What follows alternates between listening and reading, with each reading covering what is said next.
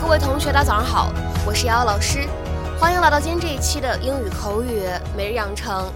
在今天这一期节目当中呢，我们来学习这样的一段英文台词。那么它的话呢，依旧是来自于《摩登家庭》的第三季第四集。首先呢，我们先来一起听一下。We will uh, take these under advisement. Just leave them here, and thank you. We will uh, take these under advisement. Just leave them here, and thank you. 我们会好好考虑这事儿的，把这些签名留在这儿就行，谢谢。We will uh, take these under advisement. Just leave them here, and thank you.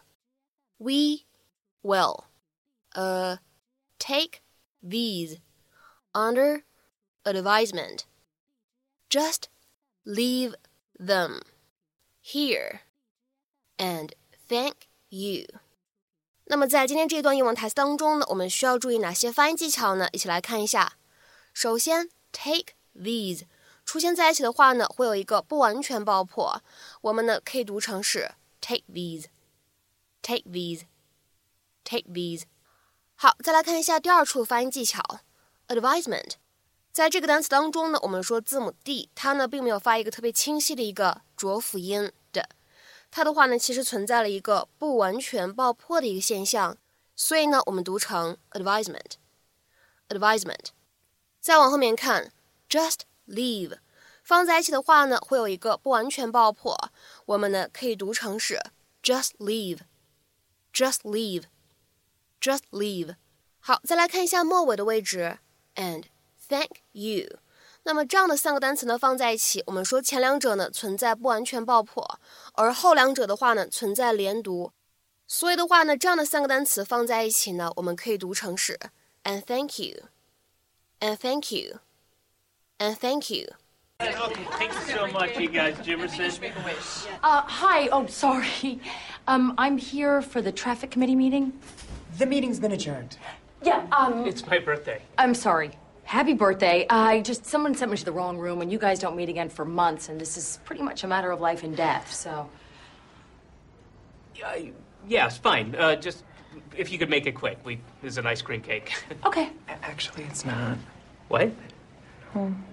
Really? Oh, then we we- we're not in a rush, I guess, at all. No rush. Go ahead. Great.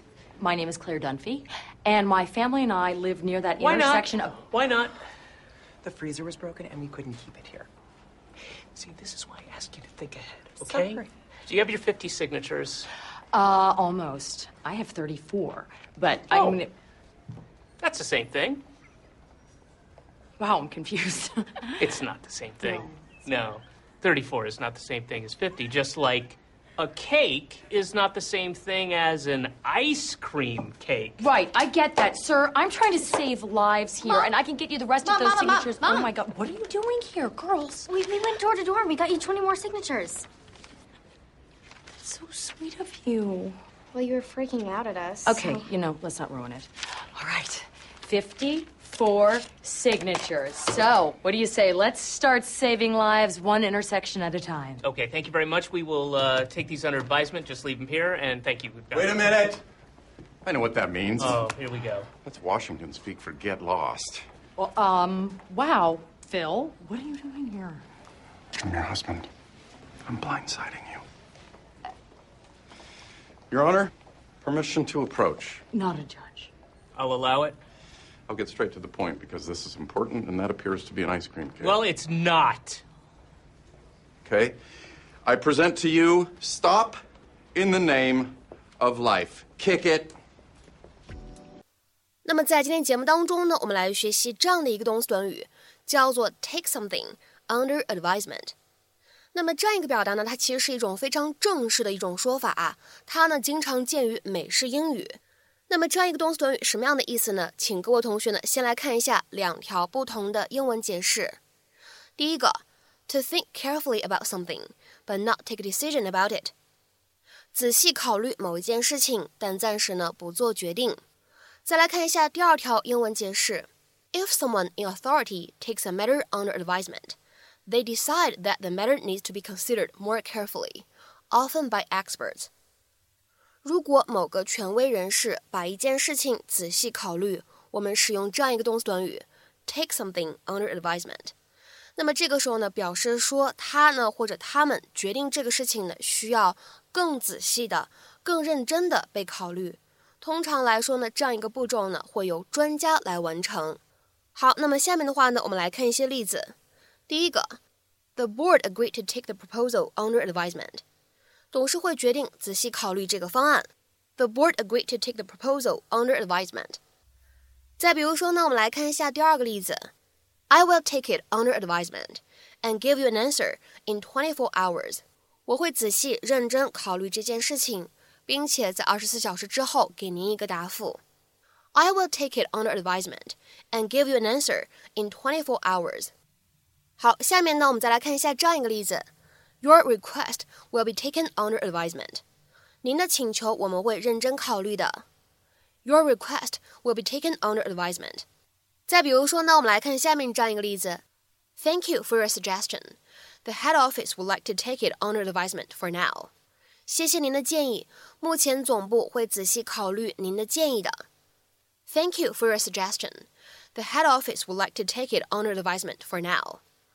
好，下面呢，我们再来看一下这样一个例子：Wow, thanks for the amazing advice, Dad. I'll be sure to take it under advisement. 哇，爸爸，谢谢您这个超级棒的建议，我肯定会好好考虑您的建议的。Wow, thanks for the amazing advice, Dad. I'll be sure to take it under advisement. 好，那么下面呢，我们再来看一下本期节目当中的最后一个例子。It's a good idea, but I have to take it under advisement. 这主意不错，但是我得好好的、仔细的考虑考虑。It's a good idea, but I have to take it under advisement. 那么在今天节目的末尾呢，请各位同学呢尝试翻译下面这样一句话，并留言在文章的留言区。The suggestion was taken under advisement, and a reply was not expected for at least a month. The suggestion was taken under advisement, and a reply was not expected for at least a month. 那么这样一个长长的句子应该如何去理解和翻译呢？期待各位同学的踊跃发言。我们今天这期节目呢。就先分享到这里，See you。